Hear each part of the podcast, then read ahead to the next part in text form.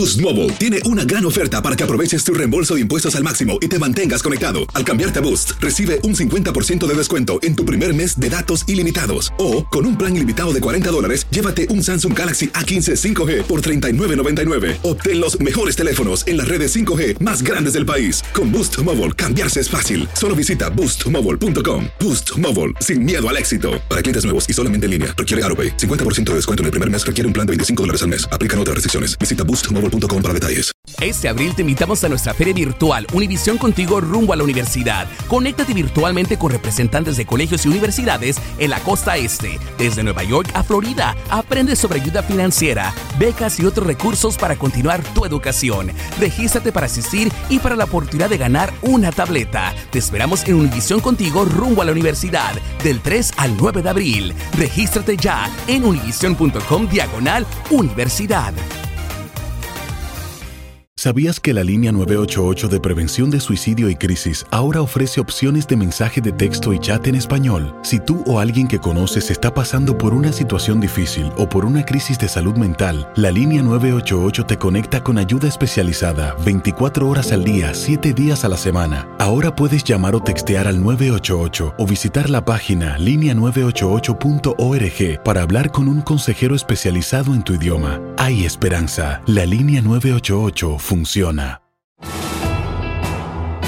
Bienvenidos al podcast de Noticiero Univisión Edición Nocturna. Aquí escucharás todas las noticias que necesitas saber para estar informado de los hechos más importantes día con día. Buenas noches, hoy es martes 5 de septiembre y estas son las noticias más importantes del día. Está cercado en la mira y podría caer en cualquier momento el asesino que se fugó de una cárcel de Pensilvania. Cámaras de seguridad le siguen los pasos. Más de 22 años preso pasará el ex líder de los Proud Boys, Enrique Tarrio, por participar en la insurrección al Capitolio el 6 de enero del 2021 sintieron ofendidas, lo siento mucho. Pide disculpas el cantante Cristian Chávez ante la lluvia de críticas por presentarse en un concierto con un polémico traje de mariachi. Este es Noticiero Univisión Edición Nocturna con León Krause y Mike Interiano. Muy buenas noches. El FBI y agentes fronterizos se unieron a la policía en Pensilvania. Parece inminente ya la captura de Danilo Cavalcante, un peligroso asesino fugitivo. Así es, León. El brasileño cumplía cadena perpetua por asesinar a su pareja cuando escapó de una cárcel en Pensilvania. Pero fue captado por varias cámaras de seguridad y las autoridades dijeron que extendieron el cerco. Así es, Guillermo González nos tiene los detalles de esta cacería de un asesino prófugo. Guillermo. Mike León, buenas noches. Y hoy, precisamente esta noche, se, intensifica la extensa cacería humana que busca atrapar a Danilo Cavalcante, de 34 años, un asesino que escapó de la cárcel del condado Chester en Pensilvania y que fue visto por última vez al sur del lugar donde las autoridades establecieron un enorme perímetro para arrestarlo. Una cámara de seguridad lo captó merodeando una propiedad en Longwood Gardens, en cuyos alrededores hay extensas porciones de zonas boscosas muy espesas que hacen muy difícil su búsqueda. Las autoridades creen que el fugitivo logró obtener una bolsa y algo de ropa y comida y se mantiene oculto en un área aledaña. Un ex agente del FBI consultado por Univision dice cuáles podrían ser las opciones que el asesino podría tener para huir. El objetivo era llegar quizás hasta la frontera, en mi opinión, quizás hasta la frontera de, México de alguna manera u otra y tratar de volver a la América Latina. Ahora, decenas de oficiales de la policía local y estatal y otros tantos agentes federales equipados con helicópteros, perros rastreadores y visores nocturnos registran cada rincón de la extensa área donde se cree que Cavalcante se encuentra escondido. Expertos en este tipo de búsquedas sostienen que el fugitivo tiene cada vez menos posibilidades de escapar debido a que está hambriento y cansado. Por ahora, la intensa búsqueda continúa. Ahora regreso con ustedes. Gracias, Guillermo. Y en Los Ángeles, cuatro ladrones armados robaron todos sus ahorros a un vendedor ambulante de origen colombiano, quien se encontraba con su hija, autista de solo ocho años. Los delincuentes lo golpearon y le robaron 2.200 dólares que tenía guardados para alquilar un apartamento y salir de la habitación del hotel donde viven. La comunidad lo ayudó con una donación. También en California los dueños de negocios asaltados en medio de una ola de robos están uniendo esfuerzos finalmente para defenderse de los ladrones. Dicen que decidieron hacerlo porque no ven resultados de las autoridades que les prometieron darles protección y seguridad. Un ladrón sintió esa mano dura contra los asaltantes en carne propia. Juan Carlos González tiene el reporte. El atraco a esta joyería quedó frustrado gracias a la valentía y pronta acción de sus propietarios, quienes a golpes ahuyentaron al asaltante. Mi hermano se le echó encima, yo también, y lo llegamos a empujar adentro a la vitrina. Y fue cuando le comenzamos a dar y, y este sacó el, el spray y mi hijo venía corriendo y acá y que le eche spray en la cara. En el video se aprecia cómo el ladrón llegó y antes de entrar roció con gas pimienta al hermano del dueño, quien estaba sentado afuera.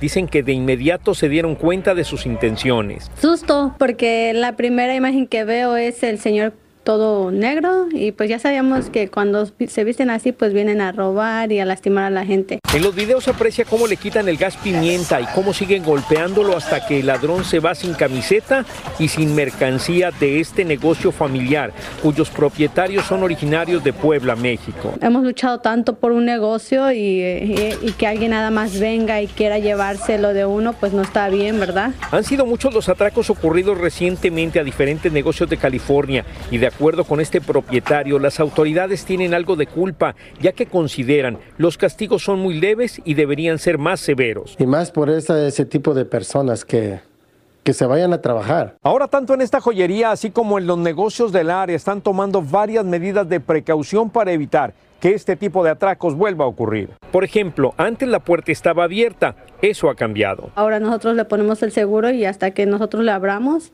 es como pueden entrar. Especialmente porque el asaltante, quien sigue prófugo, prometió que volvería a vengarse. ¿Ya arrestaron a esta persona o todavía no? La persona todavía no está capturada. En el Monte California, Juan Carlos González, Univisión. Gracias, Juan Carlos.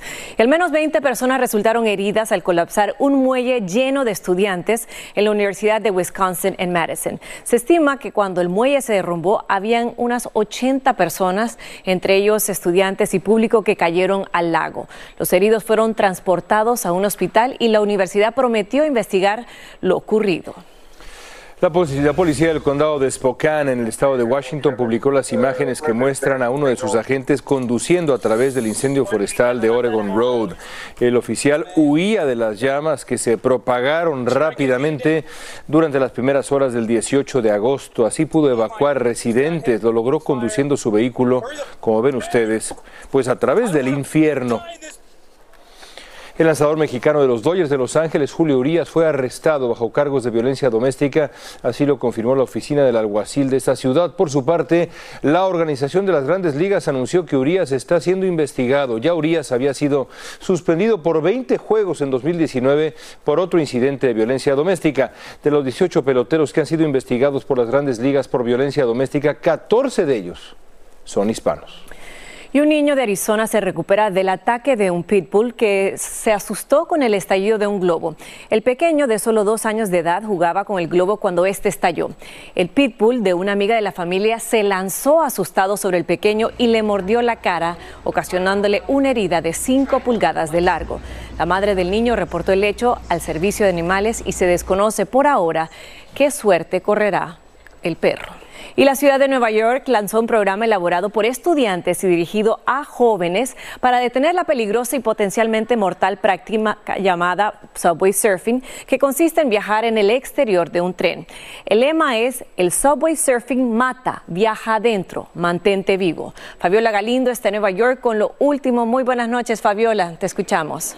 Así es, Mighty. Quienes quieren hacerse famosos por viajar encima de los trenes o del subway, pues van a tener más dificultades, ya que hoy el alcalde anunció que se ha llegado a un acuerdo con las plataformas de las redes sociales como TikTok, Instagram y Snapchat para borrar o remover inmediatamente esos videos que muchos buscan que se hagan virales. Y es que esta práctica, esta maniobra puede ser fatal. Ya cerca de cinco personas han muerto en lo que va del año por subirse encima de los trenes. Ahora, esta campaña se ha lanzado justamente hoy cuando ya comenzaron las clases escolares y muchos adolescentes están utilizando los eh, servicios del transporte público. Estas son las reacciones de algunos de los pasajeros.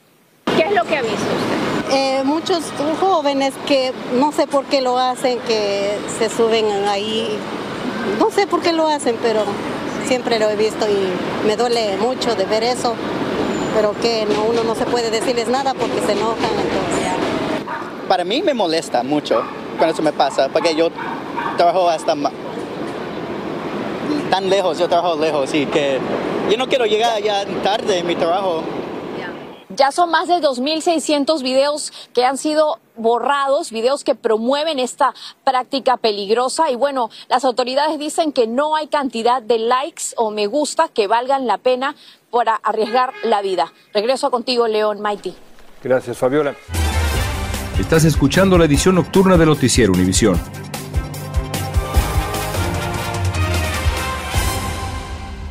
Este abril te invitamos a nuestra feria virtual Univisión Contigo rumbo a la universidad. Conéctate virtualmente con representantes de colegios y universidades en la costa este, desde Nueva York a Florida. Aprende sobre ayuda financiera, becas y otros recursos para continuar tu educación. Regístrate para asistir y para la oportunidad de ganar una tableta. Te esperamos en Univisión Contigo rumbo a la universidad del 3 al 9 de abril. Regístrate ya en univision.com diagonal universidad. Continuamos con el podcast de la edición nocturna de Noticiero Univisión. La justicia selló finalmente el destino de uno de los cabecillas del ataque al Capitolio Federal el 6 de enero del 2021. Así es, León. Enrique Tarrio, expresidente del grupo ultraderecha Proud Boys, fue sentenciado a 22 años y medio de cárcel por participar en la insurrección que pretendía impedir la certificación del Congreso de Joe Biden como ganador de la elección presidencial. Aunque no estuvo ahí en la insurrección, fue declarado culpable de conspiración sediciosa.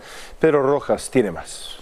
Enrique Tarrio, el más reconocido ex líder de los Proud Boys, fue sentenciado a 22 años de cárcel y 36 meses de libertad supervisada por cargos de conspiración para sedición y obstrucción de la elección durante el ataque al Capitolio de enero de 2021.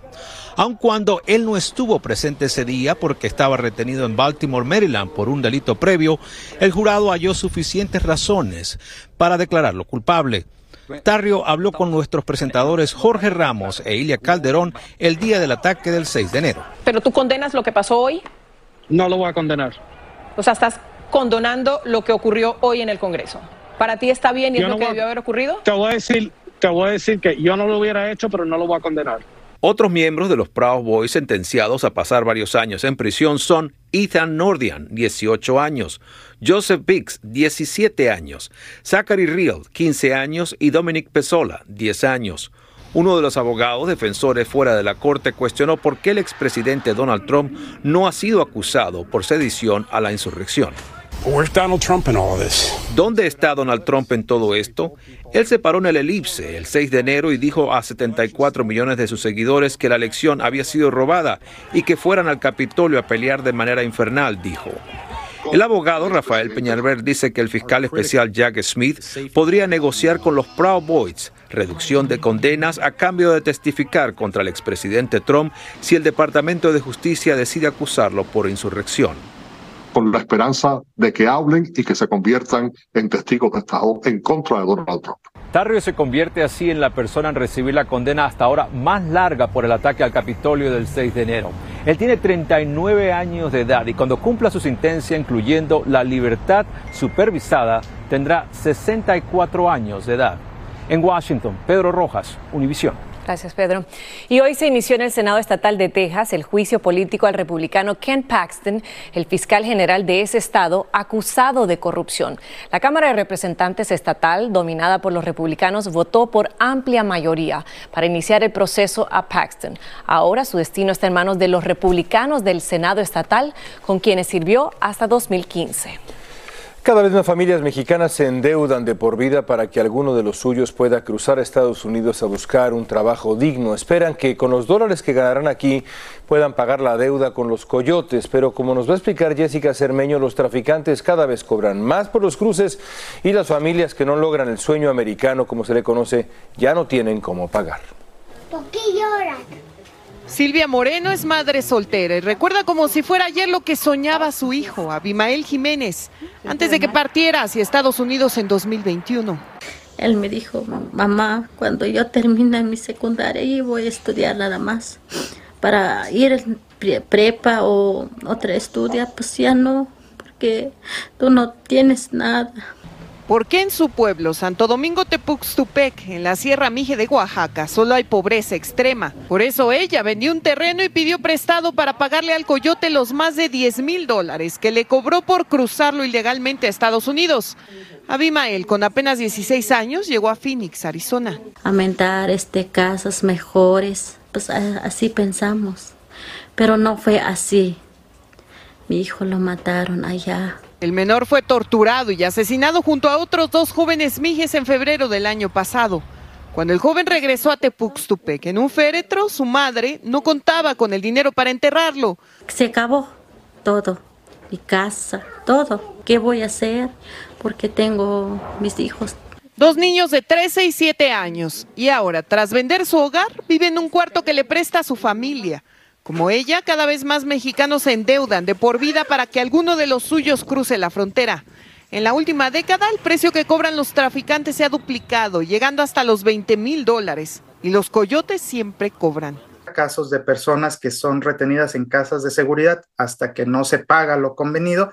En su último informe de gobierno, el presidente mexicano aseguró que las remesas este año llegarán hasta los 60 mil millones de dólares. Cifra récord que alivia mucho a 12 millones de familias. Y si otro vaya allí y se queda allá, pues ya no, ya no voy a soportar pues esa tristeza. En México, Jessica Cermeño, Univision. Qué triste realidad. Y pasamos ahora al puerto de Acapulco, por donde cada año llegan a México unos 4 millones de turistas. Pero aún así, hay un grupo de niños de esa ciudad que tienen que reunirse en una improvisada escuela con paredes de láminas, plásticos, telas y tablas viejas. No hay mobiliario y los niños deben cargar con su propia silla desde sus casas. Alejandro Madrigal nos tiene las imágenes de esta triste realidad. El piso es de tierra y sus salones improvisados con materiales reciclados. Aún así, 121 niños toman clases en esta escuela primaria del puerto de Acapulco, en Guerrero. Ellos se sienten olvidados porque aseguran sus espacios no son dignos. Nos hacen falta maestros, este, la matrícula está aumentando. Pues aquí estamos. Como ven, este, pues no es lo correcto estar en este tipo de, de aulas. Los niños tienen que traer de sus casas bancos o sillas porque tampoco tienen mobiliario para trabajar. La escuela es un predio baldío que las autoridades aseguran es ilegal. El terreno está en vías de, de ponerse de forma legal y eso es lo que están viendo en estos momentos, en estos días con el ayuntamiento. Los maestros dicen que la propia Secretaría de Educación Pública del Estado entregó la matrícula para autorizar el funcionamiento de la escuela, pero ya son tres años en que autoridades prometen regular el terreno y no hacen nada. Hay niños que se nos enferma del estómago, este, insolación porque tienen educación física, entonces este, pues el sol la verdad está muy fuerte. Incluso los libros gratuitos llegaron, pero se mojaron porque ni siquiera tienen un lugar para guardarlos y además comparten un baño para los 121 alumnos. Necesitamos que el gobierno nos regrese a ver para que podamos mejorar, para que podamos tener una infraestructura mejor. Guerrero es uno de los estados más pobres de México y pese a que el puerto de Acapulco recibe 4 millones de turistas al año, esta es la zona olvidada que pocos conocen y que niños ruegan para que autoridades volteen a verlos. También en Guerrero, 50 escuelas tuvieron que parar debido a la narcoviolencia que se vive y es que son los estudiantes quienes pagan la inacción de las autoridades. En México, Alejandro Madrigal, Univisión. Continuamos con el podcast de la edición nocturna de Noticiero Univisión. Y el cantante mexicano Cristian Chávez de la agrupación RBD salió al paso de la controversia que provocó el haber aparecido en un concierto en Nueva York usando un traje color rosa y unos tenis, lo que algunos consideraron como una falta de respeto a la tradición de la indumentaria charra. Las personas que se sintieron ofendidas, lo siento mucho. Eh, no es un traje de charro, yo no soy charro, simplemente es una interpretación de la mexicanidad como el color rosa mexicano, como algunas partes de México, pero eh, es un show, yo no soy charro, no estoy en una competencia de charro y obviamente respeto muchísimo a esa comunidad. La reina de la Federación Mexicana de Charrería también lo exhortó a usar el traje de charro bajo los estándares que lo caracterizan. Un policía del condado de Prince George está hoy suspendido tras hacerse viral un video en el que aparece besando a una mujer en un parque y luego entrar con ella al asiento trasero de su patrulla. El video fue filmado en un parque y ya tiene más de dos millones de vistas. Poco después apareció otro video en otro parque en el que el mismo policía también sube al asiento trasero de la patrulla con otra mujer. Y al experimentar altas temperaturas es importante controlar el mal humor. Y es que un nuevo estudio indica que el calor puede agravar la agresividad. El estudio buscaba establecer una relación entre el calor y el mal humor, por lo que pidieron a estudiantes en California y en Kenia que usaran sus juegos de video en un cuarto caluroso y en otro aclimatado con aire acondicionado. Los que sufrían de calor, que creen, mostraron una agresividad con sus juegos. Bastante obvio ese asunto. Continuamos con el podcast de la edición nocturna de Noticiero Univisión. Y un hombre estadounidense que donaba esperma cuando estaba en la universidad ahora se ha dado a la tarea de conocer a los 96 niños que fueron concebidos con sus donaciones. Esto luego que Dylan Stone Miller recibió por redes sociales una nota de agradecimiento de una de las receptoras de dicho esperma. Increíble. Stone Miller decidió permitir al banco de esperma que compartiera su información e invitó a las familias que habían concebido con sus donaciones a unirse a la red y bueno, luego hacer este encuentro. 96 hijos. Yo tengo tres oficiales y no sé qué hacer. 96. ¿Cómo que oficiales? Bueno, sí, este hombre tiene 96 que a lo mejor no conocía. Ah, ok. Eran donantes. Yo sé que tengo tres. Bueno. Adiós. a ver, explícame, ¿cómo está eso?